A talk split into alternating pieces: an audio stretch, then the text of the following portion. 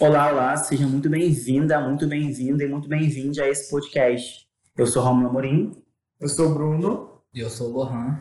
E está começando mais um podcast Novo Oeste. Hoje a gente fala sobre mobilidade urbana.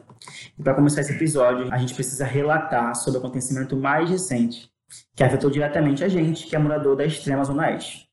A tarifa, né, o aumento da tarifa dos trens. A Supervia decidiu desde o dia 23 de 2 de 2021, aumentar a passagem do trem para R$ 5,90. Isso gerou um certo rebuliço na mídia, mas a gente até agora não conseguiu resolver essa questão. A gente teve um ano pandêmico com um cenário de desemprego, morte. Esse debate é muito importante quando se trata principalmente sobre emprego. Quem trabalha durante essa pandemia, quem não pode né, trabalhar de home office, quem pega trem nesse momento. E quem tem que por exemplo, pagar uma passagem um pouco mais cara. O principal argumento da Supervia foi em relação à falta de passageiros, né? a falta de pessoas que estavam circulando durante esse, durante esse tempo pela cidade.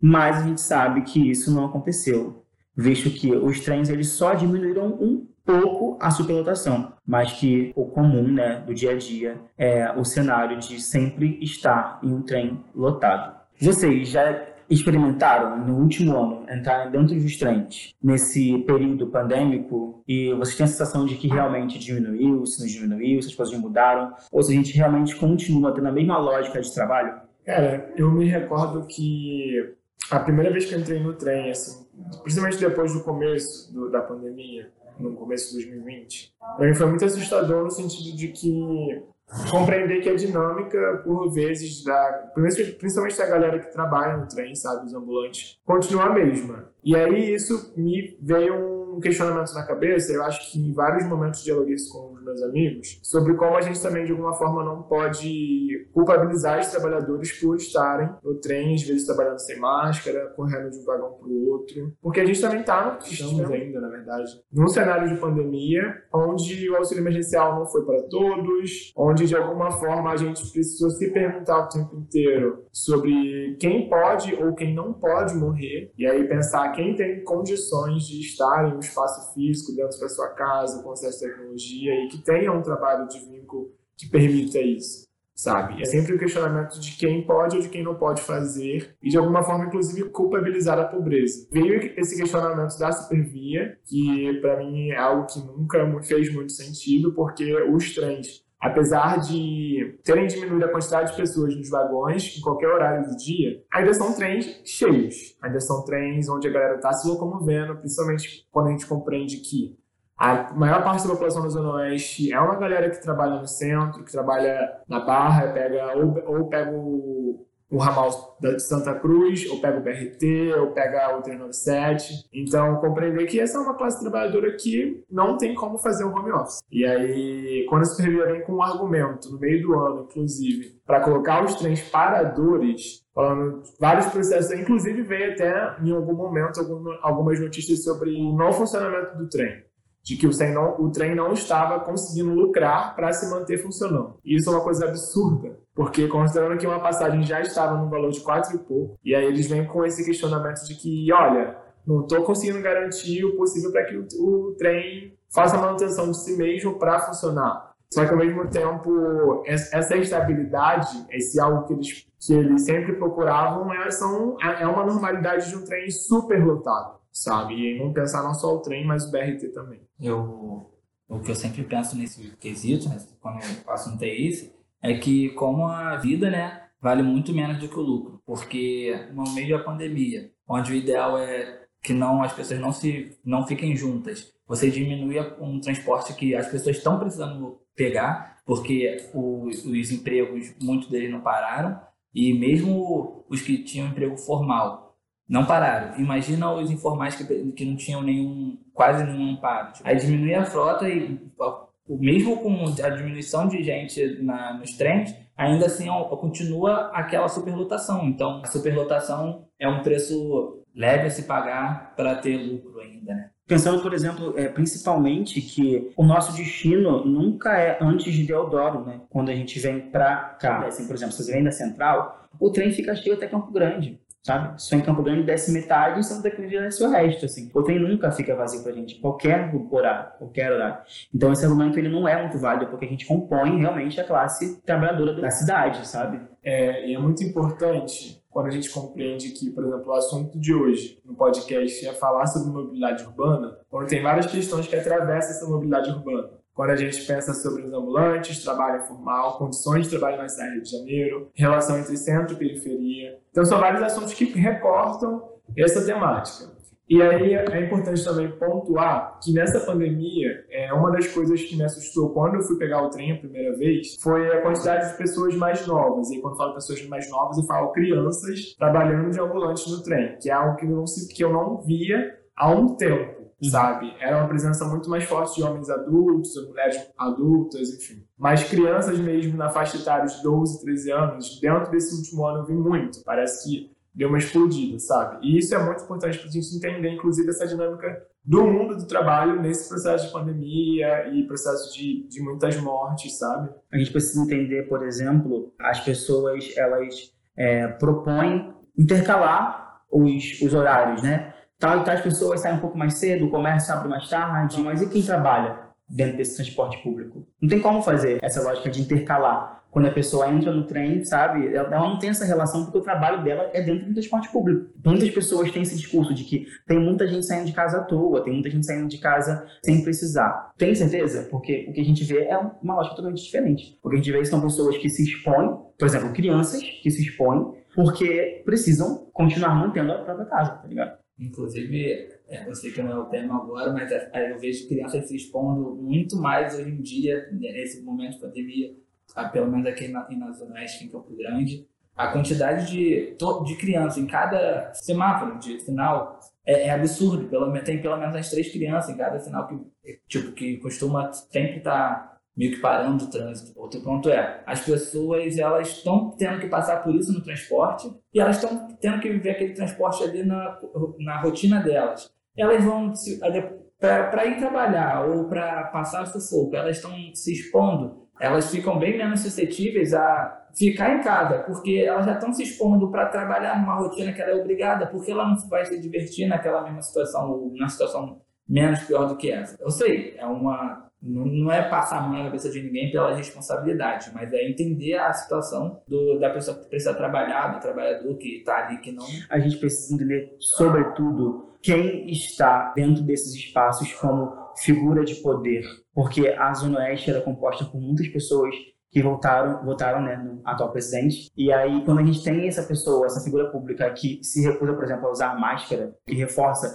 esse discurso como é que a gente vai dialogar com essa população, sabe? Se o principal poder do executivo, a principal figura do executivo não se compromete com essa situação. E falando sobre máscara, né, fazendo esse gancho, a relação né, com as medidas de, de, de, proteção dentro do transporte público. A gente é culpado por ir trabalhar e às vezes não seguir tanto assim as medidas de protocolo de segurança. É possível seguir as medidas de protocolo de segurança dentro de um trem da supervia?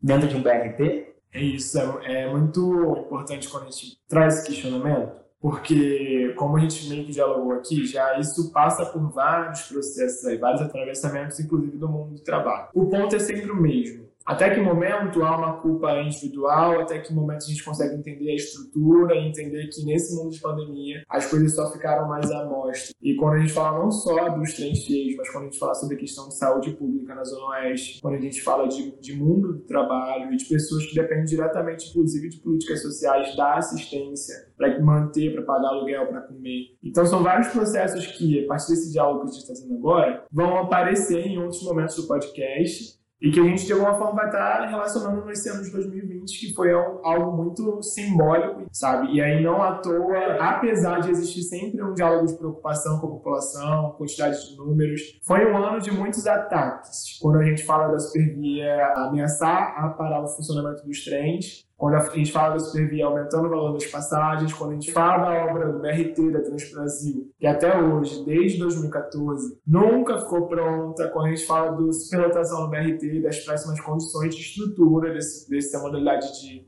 de transporte, sabe? É, um relato bem pessoal, assim, né? vocês falaram sobre, por exemplo, a Supervia ameaçar de a parar os funcionamentos, e meu ônibus, ele parou de funcionar durante o período de pandemia. É, 893 Palmares, sinto muito sua falta, você passava na esquina da minha rua, e hoje em dia eu tenho que fazer um trajeto de 15 minutos pro ponto de ônibus mais próximo da minha casa. E aí, eu fico pensando, assim, né, a gente tem que ter um diálogo um pouco mais é, ameno com essas relações do, com as empresas de ônibus? Eu acho que não, cara. Essa lógica, por exemplo, da supervia, para onde vir um, um, número muito grande de pessoas, a gente pode diminuir a quantidade de trens ou transformar um ramal que era um ramal separado do outro em um só, né? Deodoro Santa Cruz. Só que o meu ônibus é um exemplo de, vivo de que esse discurso é um discurso é, pronto, porque o meu bairro é um bairro super populoso, então tem uma linha de ônibus que entra lá dentro. E a gente sempre teve um sucateamento muito grande da linha de ônibus. A gente já foi, sei lá, umas cinco vezes a pior linha de ônibus do Rio de Janeiro. E era um ônibus que era super lotado. E durante a pandemia falaram que é, o ônibus parou porque não tinham pessoas pegando ônibus.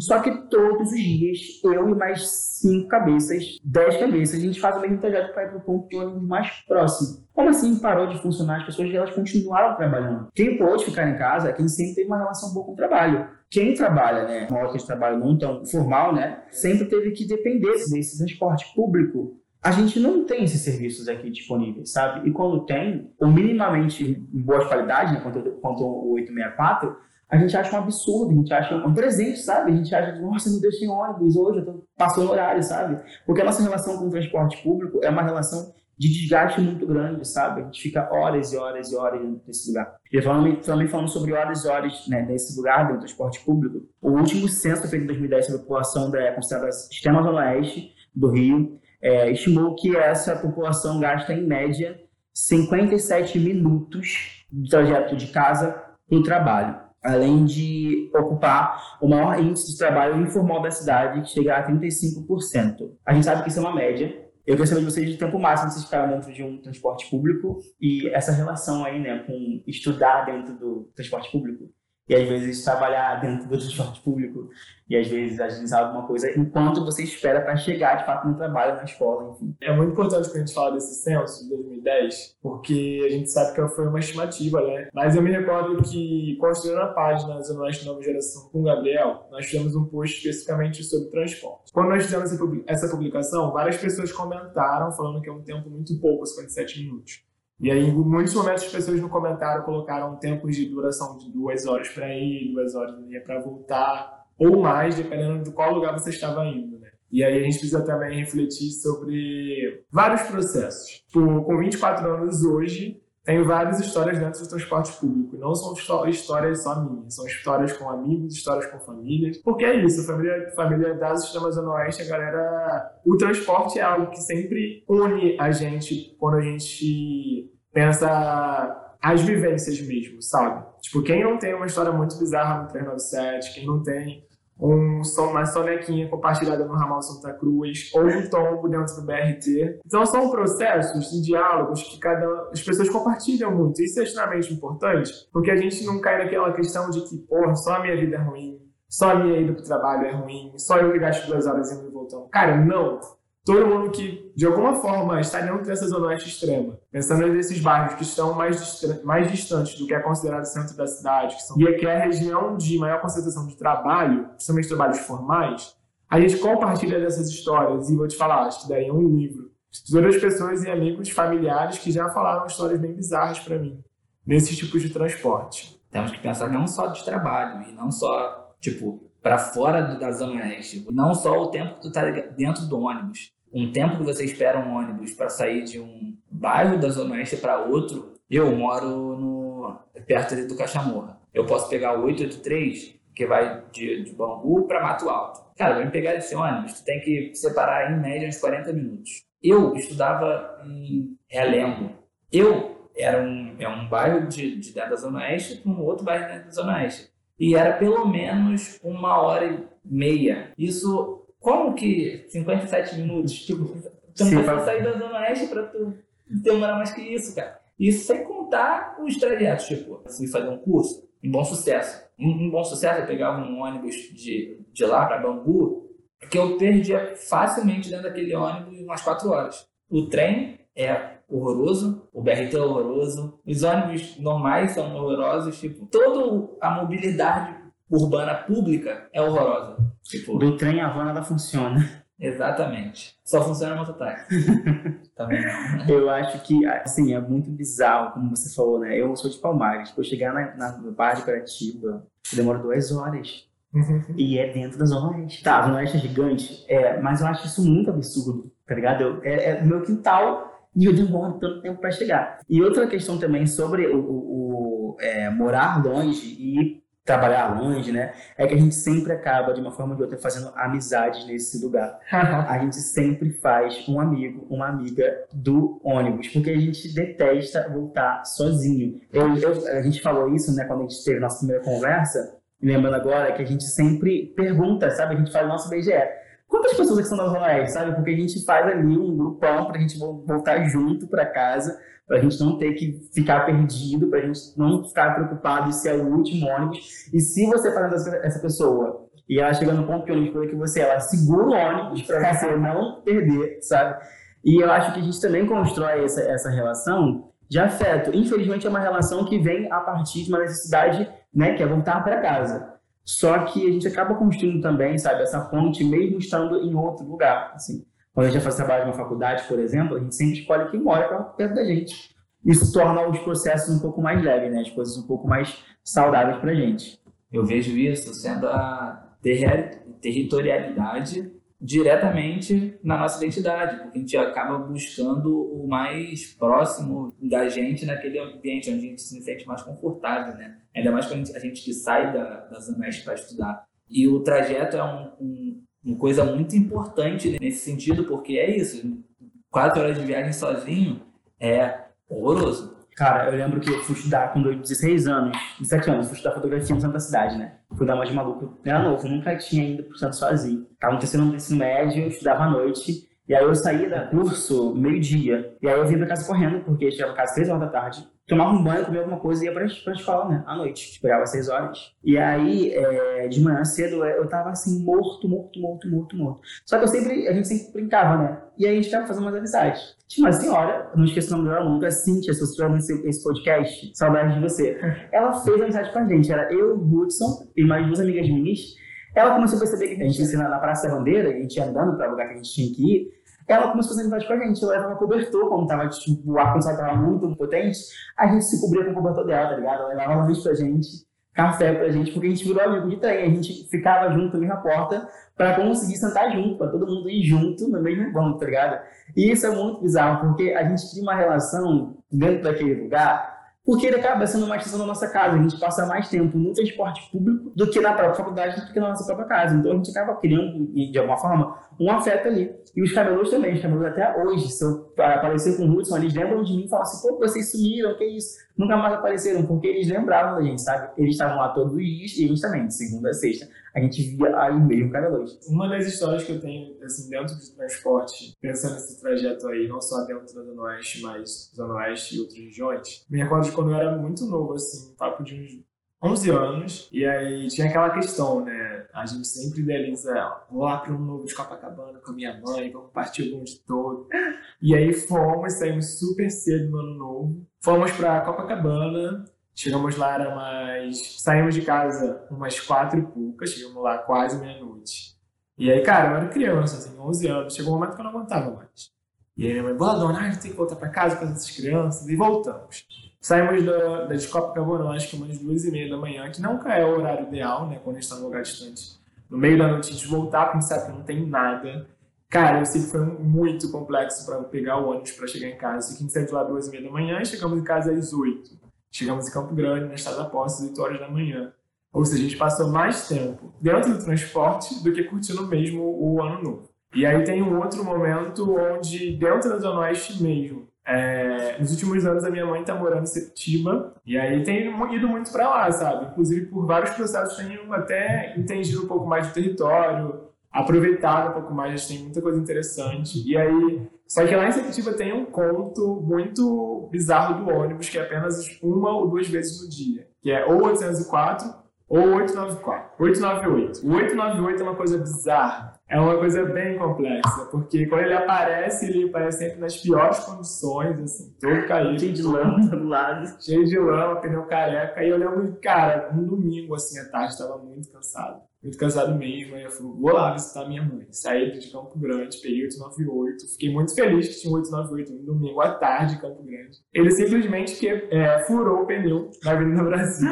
Cara, eu passei uma grande parte do domingo na Avenida Brasil esperando um outro ônibus, que que o 898 demora muito, sabe? Então são coisas bem bizarras. E além também do 867 para Barra de Guaratiba, assim. Acho que a minha infância foi muito domingo bem cedo, Barra de Guaratiba, pegar aquela filona quilométrica. Hoje tá até mais suave, tá sabe? Tem ônibus tem condicionado. Mas, nossa, minha infância foi bem marcante com esses, esses ônibus, assim, sabe? Pô, já fui dependente do 898, cara. Estudei na Paitec Santa Cruz. Cara, Sofreu muito. Sofri. E tinha um ônibus que é, que é até extinto hoje também, que é o 870, 870, que é Bangu Santa Cruz que era Bangu, na verdade ele era Bangu, Sepitiba, passando por Santa Cruz. Hoje em dia ele não existe mais. Tipo, a galera tem que pegar dois ônibus para conseguir pegar o caminho. E não tem motivo, porque a construção do, no caso foi esse ônibus, ele é extinto depois da construção do BRT, que acabou o BRT e ele não voltou. É, é um descaso, sabe? Com aquela galera que tá ali que precisa desse ônibus é, a gente também precisa, quando a gente fala de transporte público, é, mobilidade urbana, né, sobretudo na Zona Oeste, a gente precisa entender também sobre as centralidades que a gente acaba criando dentro da Zona Oeste. Né? A gente precisa, por exemplo, ter lógica de ir para o centro, é, para o polo mais acessível, digamos assim, na Zona Oeste, para conseguir ter um transporte público de uma qualidade melhor. A gente vê isso, por exemplo, com o 864, que para mim é o auge do auge, sabe? É o ônibus que, que mais tem é, carro, que tem ar-condicionado, que sai a cada um minuto. Você não fica esperando assim, nem cinco minutos por um 864, tá ligado? Enquanto tem ônibus que também são muito essenciais, mas que não tem tanta, tanta frota assim, sabe? E a gente acaba centralizando os bairros por conta disso. Bangu, Campo Grande e Santa Cruz são os lugares que mais possuem mobilidade urbana dentro do, do do Rio. Tem uma lógica de trabalho? Tem. Só que também tem uma lógica que acaba, de uma certa forma, é, prejudicando os outros subbairros, sabe? E aí, como é que a gente consegue lidar? É, tentar descentralizar a cidade inteira, né? Do eixo é, Santa Cruz, centro da cidade, a gente acaba centralizando a própria Zona Oeste, sabe? Tem muito disso quando a gente fala sobre mobilidade urbana. A gente acaba recorrendo à van, né? Que é tudo bem muito mais rápido, tudo bem muito mais tranquilo, só que o jeito que a gente tem ao transporte público, a gente acaba não possuindo, sabe? Tem também a questão do lazer, né? Que são poucas linhas, na verdade, pouquíssimas, e quando tem é, um, uma hora, uma hora e meia para passar, ônibus à noite. Ou para os finais de semana, onde que diminui absurdamente a frota. Tipo, uma pessoa pra, que pensa em, em fazer um passeio no final de semana é um sofrimento para chegar e a demora é, e tu não consegue ir com a roupa limpa uma roupa clara, porque vai, tá, vai sujar dentro do ônibus, porque é um ônibus sem, sem higiene nenhuma, sem cuidados nenhum, pro, de qualidade para quem, quem precisa, né? Tá ali usando. E vamos pensar que, por exemplo, a gente vai fazer um passeio com criança para Santa Cidade. O quanto de passagem a gente gasta para levar três crianças por centro, sabe? É um, um é, são três trens, quatro trens, se você for um adulto, quatro crianças.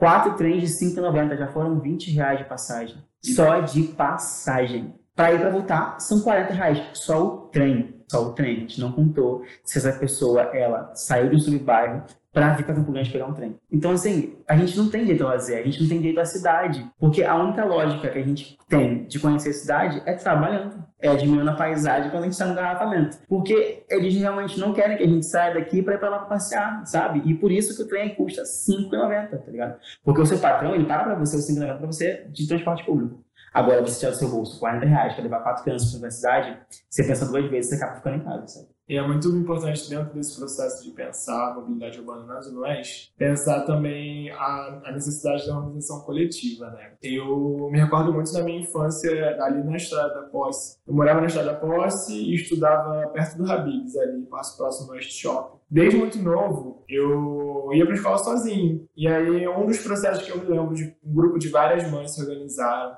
fizeram abaixo assinado, porque não tinha ônibus e aí a gratuidade os ônibus não queriam parar para os estudantes. Né? E aí, depois de um certo tempo, assim, de muita pressão das mães, colocaram aquele ônibus da prefeitura. Não, da liberdade. É, o ônibus da liberdade. Na, nem a época ele era laranja, então a gente chamava de cenourão. Era o cenourão, cara, era, era, História. era histórico, assim, muito bom. E isso me lembra muito essa questão de pressionar para a gente pensar políticas públicas, pensar coisas que realmente façam sentido para a gente. E aí entender também que a questão do transporte dentro da Zona Oeste e essa disparidade entre qualidade de ônibus, qualidade do ônibus 898 para Sepitiba e a qualidade do ônibus de 864 para Bangu, Campo Grande, não são coisas que são feitas por acaso. Pensar que aí na história eles têm alguns processos até de máfia, vários processos de quem, quem são as empresas que são donas dessas linhas de transporte, sabe? Tem vários processos aí por trás que talvez a gente consiga esmiuçar mais para frente em um outro podcast. Mas que são até coisas que merecem atenção. Quando a gente fala de 397 hoje, que está com um pouco mais de qualidade e tal, a gente pensa numa linha de ônibus específica para uma empresa. Mas vocês lembram, por exemplo, da linha 398, que é, acho que nem existe mais. Não existe mais, eu acho. Então, é, é algo que foi se acabando com o tempo. 2004 também fazer para Central era super rápido. É isso. Vários processos aí que a gente precisa entender com o tempo e não achar que as coisas são só por acaso. Primeiro que quando tem, vem a partir de processos de, de lutas coletivas. E segundo que se não tem, pode entender que no meio disso tem alguma concessão política, tá? Porque as políticas sociais dentro desse território, elas são sempre clientelistas, elas são, estão sempre à margem de um processo de lucro, de qual empresa manda por aqui e qual empresa não manda. Então a gente precisa ficar muito atento a isso. É muito importante também a gente adentrar dentro de um assunto que nos últimos anos, quando se criou o BRT, que vai de Santa Cruz para Barra, foi, gerou uma polêmica muito grande. Porque eu lembro que eu li na época que o ideal dentro daquele, daquele trajeto não era construir um BRT, porque o BRT não é um, um, uma modalidade de transporte que tenha uma capacidade para muitas pessoas. O ideal é que fosse algo parecido com um trem ou com um metrô. E aí foi um debate muito grande, o BRT está aí sem nenhuma manutenção. Nós tivemos, um, inclusive, um acidente do BRT. A galera que trabalha ali na, barra, na região da Barra do Recreio e mora para Santa Cruz, mora aqui para essa zona oeste extrema, tiveram um acidente do BRT, um cara acho que entrou dentro da pista, assim, e uma pessoa morreu, várias pessoas ficaram feridas, e de como isso é fruto de algo que não foi pensado. Não foi pensado porque, de alguma forma, o Estado não compreende essa população como uma população que precisa de cuidado, sabe? E aí bota uma modalidade de, de ônibus que não tem uma capacidade para muitas pessoas, mas que no dia a dia vai acabar precisando ter, porque as pessoas precisam chegar nesse lugar. E aí talvez a gente possa também, inclusive, trazer o histórico do BRT da Transbrasil, que é uma obra que nunca acaba, é um elefante branco da Prefeitura do Rio de Janeiro, entra prefeito, sai prefeito e nada, e aí tem gasto de dinheiro, tem como a gente compreende, inclusive, que se o BRT na Transbrasil é viável, porque é a Avenida Brasil é uma via expressa que corta vários bairros da cidade do Rio de Janeiro. E aí são vários bairros com diversas é, culturas diferentes, com vários processos, inclusive até de organização diferente. Então pode trazer algumas consequências que talvez não vão ser viáveis para a população que vai estar utilizando esse serviço, sabe? Então a gente precisa compreender o que está acontecendo e pensar também que esse ramal Santa Cruz para do é, em nenhum momento foi pensado para a gente, pela gente, inclusive só foi pensado para o processo de lucro. Porque quando a gente coloca o ramal Santa Cruz Parador de Santa Cruz até a Central, tem muita coisa aí no meio do caminho que não é só algo natural ou algo que é mais viável, até porque o tempo tem sido muito maior. Fora que a gente também precisa ressaltar que a gente sempre, quando a gente está no BRT, a gente reclama, né? Alguém cai, alguém se machuca, a gente escuta sempre, mas o BRT é assim, não está acostumado a pegar BRT, vai de Uber. E isso é uma lógica que a gente introduz, sabe? É um lance que a gente começa a, a se autoviolentar, né? Porque também não tem muito o que fazer, né? A gente está com o BRT há alguns anos, reclamando disso há alguns anos. Esse momento de pandemia, para mim, foi o extremo, sabe? De o ex-prefeito da cidade, né?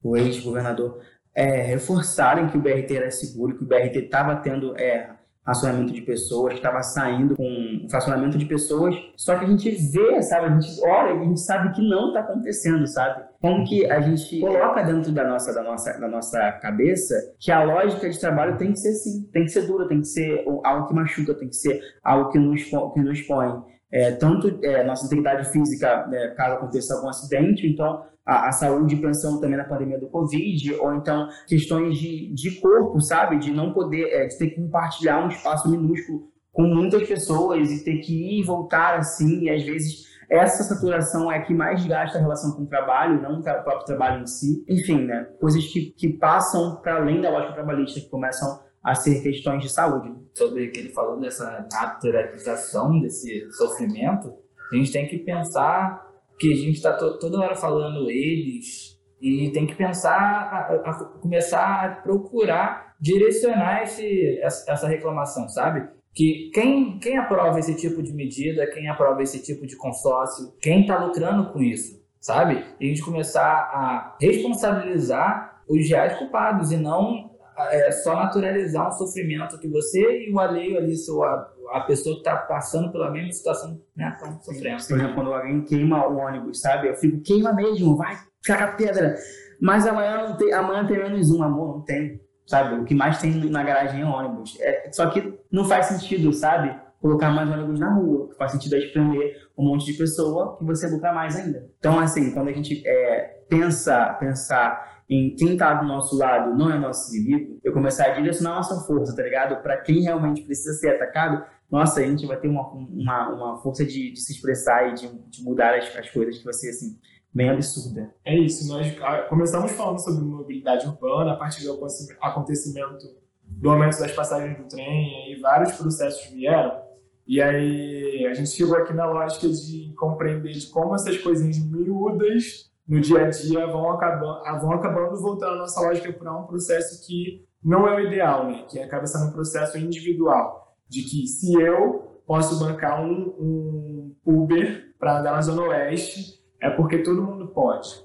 Se eu tenho um celular para pedir através de um aplicativo, é porque todo mundo pode. Então, o problema de mobilidade urbana na Zona está resolvido, porque todo mundo pode pedir um Uber no seu celular, sabe? E aí não é por essa lógica. A gente precisa repensar esse processo, porque não são processos individuais. Não é sobre eu poder pagar, ou sobre você poder pagar, ou sobre conseguir resolver tudo através de um aplicativo sabe? Inclusive de um aplicativo da iniciativa privada. A gente precisa compreender o transporte como algo que é nosso por direito, como algo que a gente precisa estar ali buscando, como o Lohan falou, e direcionando e pensando, inclusive, quem são as pessoas que pensam a mobilidade urbana dentro dessa área do Rio de Janeiro e quem pensa especificamente para a Zona Oeste. Então é isso, a gente compartilhou com vocês muitos dos nossos pensamentos, nossas leituras conhecimentos, mas agora a gente também quer saber de você o que você acha. Esse tema Mobilidade Urbana, ele serve para muita coisa em muitos outros episódios. Caso você tenha alguma recomendação, é só mandar para a gente pelo direct do Instagram, tanto da página do Coletivo Oeste, do IFEP ou da página Zona Oeste Nova Geração. Muito obrigado por ter ouvido a gente, a gente encerra por aqui e até a próxima. Gente, lembra daquele, dessas vans que ficam passando a van com ar-condicionado. Vem, amiga, tá geladinho. isso é bem bizarro, mas isso é muito zona É muito nós. Ou então o grito.